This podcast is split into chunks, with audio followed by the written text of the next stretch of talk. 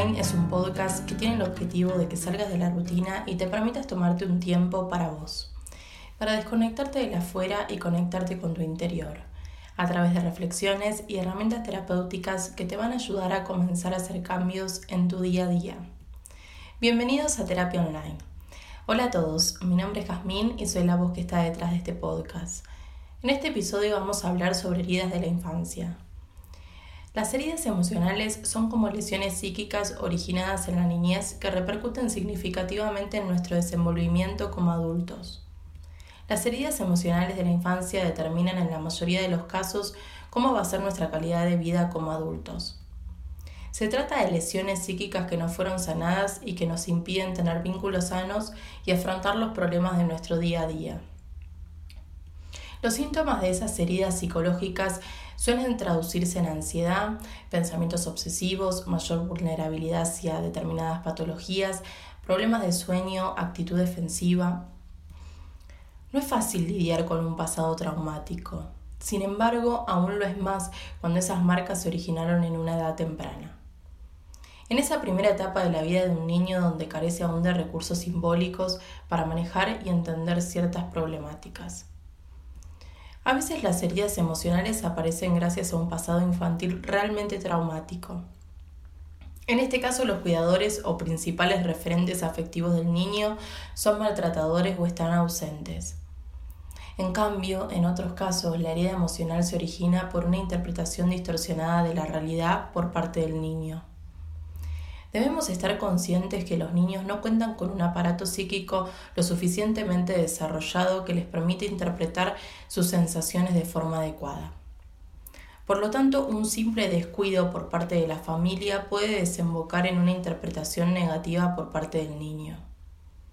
Es por ello que es tan importante poder hablar con nuestros hijos de todo lo que sucede con claridad. Es mejor la verdad que una interpretación distorsionada por parte del menor. De esta forma, las heridas emocionales se originan por una o varias experiencias negativas vividas en la niñez. Dichas vivencias dejan una huella afectiva que de alguna u otra manera termina repercutiendo en el comportamiento del adulto. A continuación les voy a mencionar las heridas emocionales que se dan con más frecuencia. El miedo al abandono, a la soledad, es una de ellas. Por lo tanto, es común cuando somos adultos que se experimente un constante temor a vivir de nuevo esta carencia. De ahí que aparezca, por ejemplo, una elevada ansiedad a ser abandonado por la pareja, pensamientos obsesivos y hasta conductas fuera de lo normal por el temor a experimentar una vez más ese sufrimiento. Y está comprobado que el miedo a ser abandonados es lo que genera en gran parte de los casos las rupturas de pareja. Son situaciones donde solo vive la angustia y el temor constantemente, algo que genera una elevada dependencia emocional y presión hacia la otra persona. La herida causada por el abandono no es fácil de sanar, lo sabemos, pero se puede trabajar pidiendo ayuda profesional.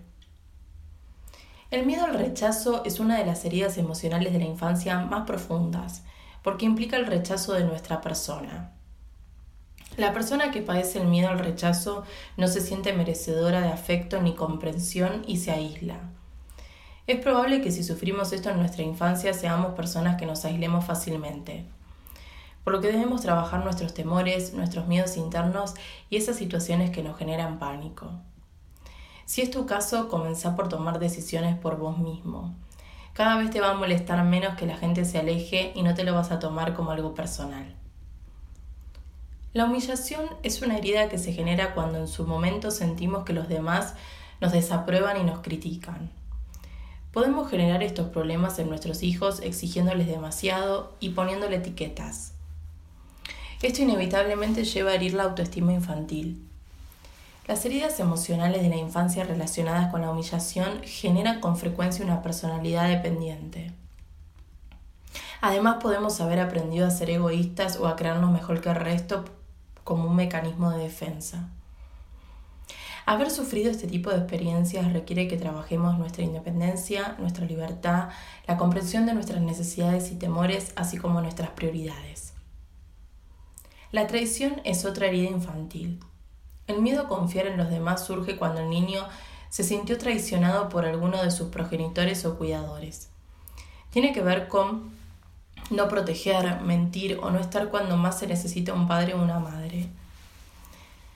En muchos casos esa sensación de vacío se transforma en desconfianza, frustración, enojo, envidia hacia los demás, baja autoestima. Haber padecido una traición en la infancia construye personas controladoras. Si padeciste estos problemas en la infancia es probable que sientas la necesidad de ejercer cierto control sobre los demás. Sanar las heridas emocionales de la traición requiere trabajar la paciencia, la tolerancia, así como aprender a estar solo y a delegar responsabilidades. La injusticia como herida emocional se origina en un entorno en el que los cuidadores principales son fríos y autoritarios. En la infancia, una exigencia que sobrepase los límites va a generar sentimientos de inutilidad tanto en la niñez como en la edad adulta. El autoritarismo en el hogar afecta tanto el desarrollo psicológico como emocional y al potencial de los propios niños. Cuando nuestros derechos son violados y no recibimos apoyo ni comprensión y una cercanía afectiva significativa, aparecen sin duda graves heridas psicológicas. Las consecuencias directas de la injusticia en la conducta de quien lo padece será la rigidez, la baja autoestima, la necesidad de perfeccionismo, la incapacidad para tomar decisiones con seguridad. En estos casos es importante trabajar la autoestima, la autovaloración y la rigidez mental generando mayor flexibilidad posible y permitiéndose confiar en los demás. Ahora sí, llegamos al final de este episodio. Ya conocemos las cinco heridas emocionales de la infancia que pueden afectar a nuestro bienestar, a nuestra salud mental y a nuestra capacidad para desarrollarnos como personas. A partir de hoy podés comenzar a sanarlas. Consultanos para más información empresacasmina.gmail.com o arroba terapia online-jp. Nos vemos en el próximo episodio de Terapia Online. Gracias, gracias, gracias.